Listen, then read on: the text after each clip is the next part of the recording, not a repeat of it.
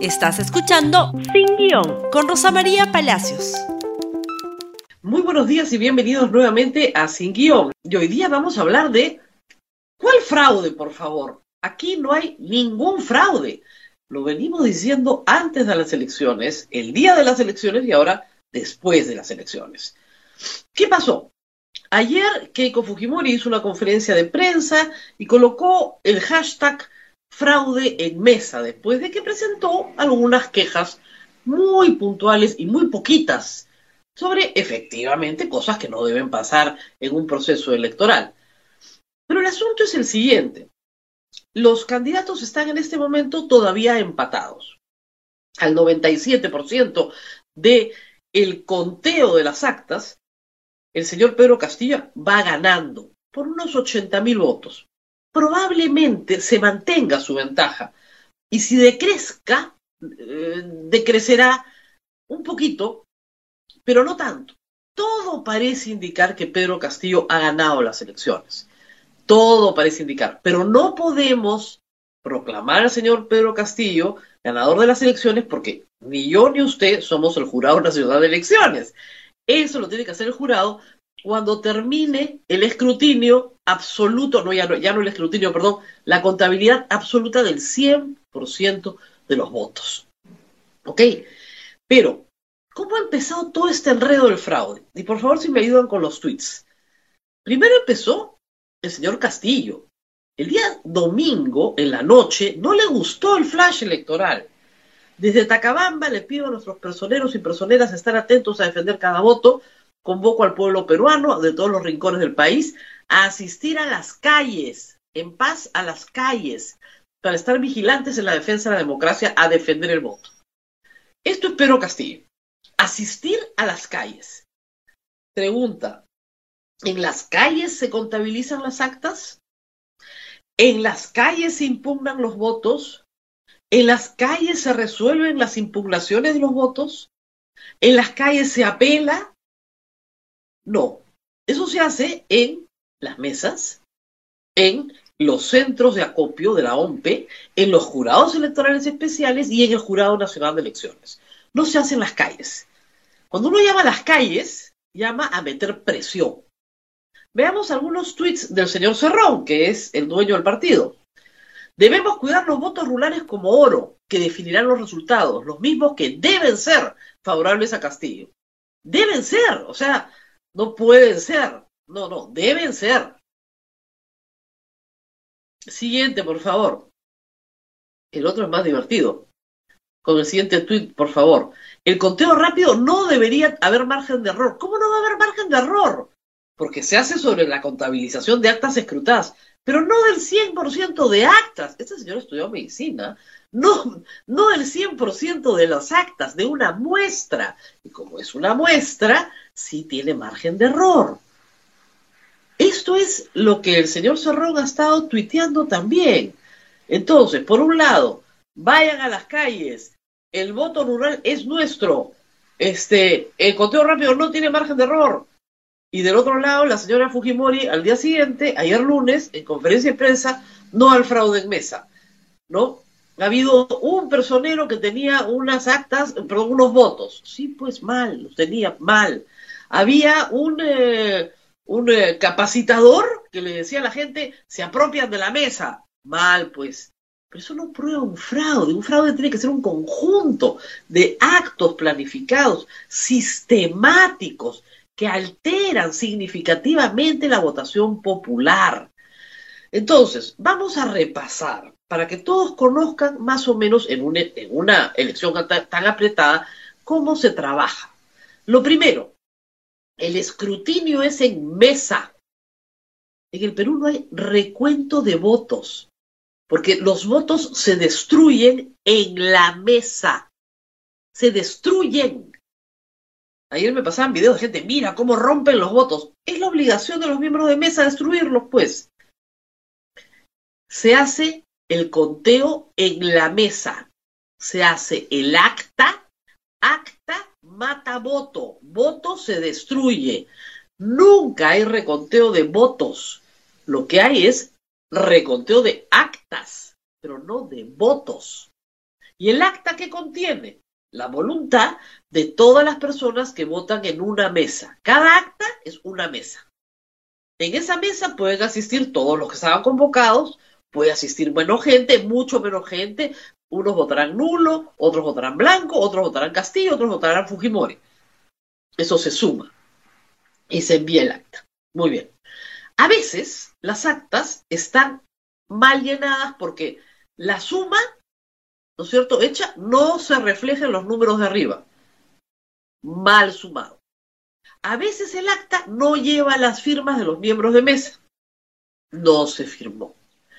A veces, durante el escrutinio, un personero dice, no, perdón, aquí la X se sale del cuadradito. Este voto es nulo. Y el otro personero dice, no, señor, ese voto está bien. Manifiesta una voluntad. Ese voto y solo ese voto se coloca en un sobre que va anexo al acta. Entonces, no se contabiliza toda el acta porque hay un voto impugnado. Un voto o dos votos impugnados hacen que esa acta no se contabilice. ¿Por qué? Porque se va al jurado electoral especial, que abre el sol y dice, no, este voto es manifiestamente la voluntad. ¿Cuántos señores hay en el jurado electoral especial? Tres. Si no se resuelve a satisfacción de los abogados presentes de las dos partes, se eleva al Jurado Nacional de Elecciones, donde hay cinco señores. O sea, tú tendrías que poner de acuerdo a los tres miembros de mesa, a los dos personeros, al que contabiliza con observación de los dos partidos, o sea, tres más, a los tres miembros del Jurado Electoral Especial y a los cuatro o cinco del Jurado Nacional de Elecciones. No se pasen, pues, eso es absolutamente imposible.